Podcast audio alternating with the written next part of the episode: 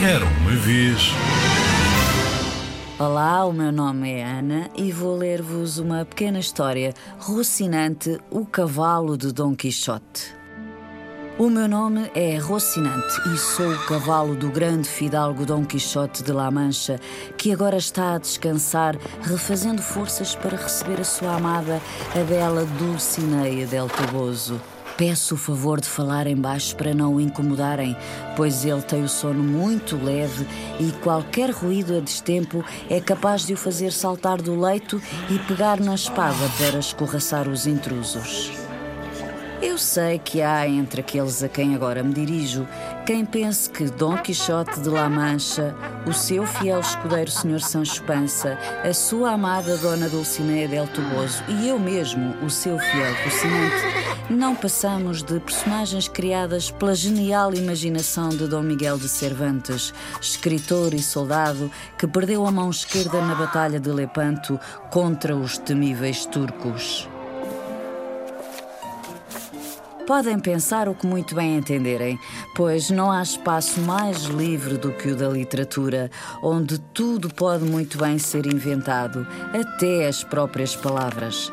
Mas também é verdade que aquilo que é fruto da mais pura fantasia pode tornar-se realidade desde que haja vontade para que tal aconteça. Portanto, Dom Quixote ou o seu modesto cavalo podem muito bem ser reais desde que os leitores da grande obra de Dom Miguel de Cervantes assim o desejem.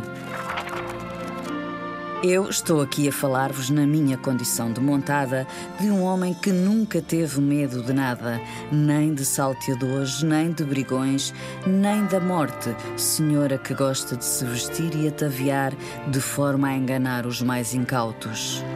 Enquanto o meu amo dorme, eu torno-me sentinela do seu sono para garantir que ninguém o incomoda. Ele é um cavaleiro valente, mas tem uma saúde frágil que às vezes o atraiçoa.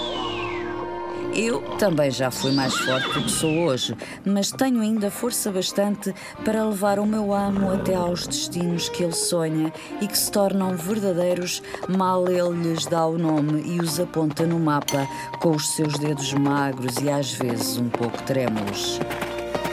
Eu sei que este livro fala de cavalos, uns que existiram mesmo e outros que foram inventados. Por isso, eu também tenho direito a figurar nestas páginas.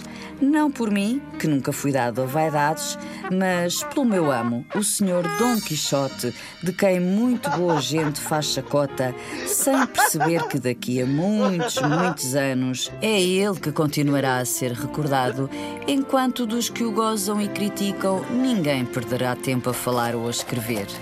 A verdade é esta mesmo se formos fruto da mais fantasiosa imaginação, duraremos mais do que aquilo que é real e está condenado a ter um fim. Se quiserem saber mais coisas a meu respeito e do meu amo, não nos procurem numa hospedaria à beira do caminho, nem nas terras de La Mancha. Procurem-nos sim nas páginas do romance do grande Dom Miguel de Cervantes, pois é aí mesmo, nesse lugar de exceção, a nossa morada. E é nesse espaço livre que eu gosto de galopar como se fosse um cavalo heroico capaz de fazer inveja aos outros de que este livro tanto vos fala. Rocinante, o cavalo de Dom Quixote, faz parte do livro Histórias, Mitos e Lendas de Cavalos de José Jorge Letria. É uma edição âmbar.